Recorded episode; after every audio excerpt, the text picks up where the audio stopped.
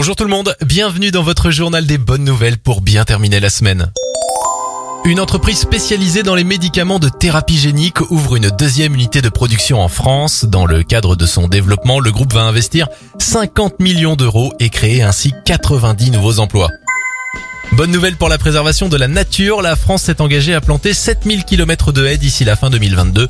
Grâce à cette mesure, chaque kilomètre de haie évitera le rejet de 2 tonnes de CO2. Ces barrières naturelles éviteront aussi les inondations et autres glissements de terrain.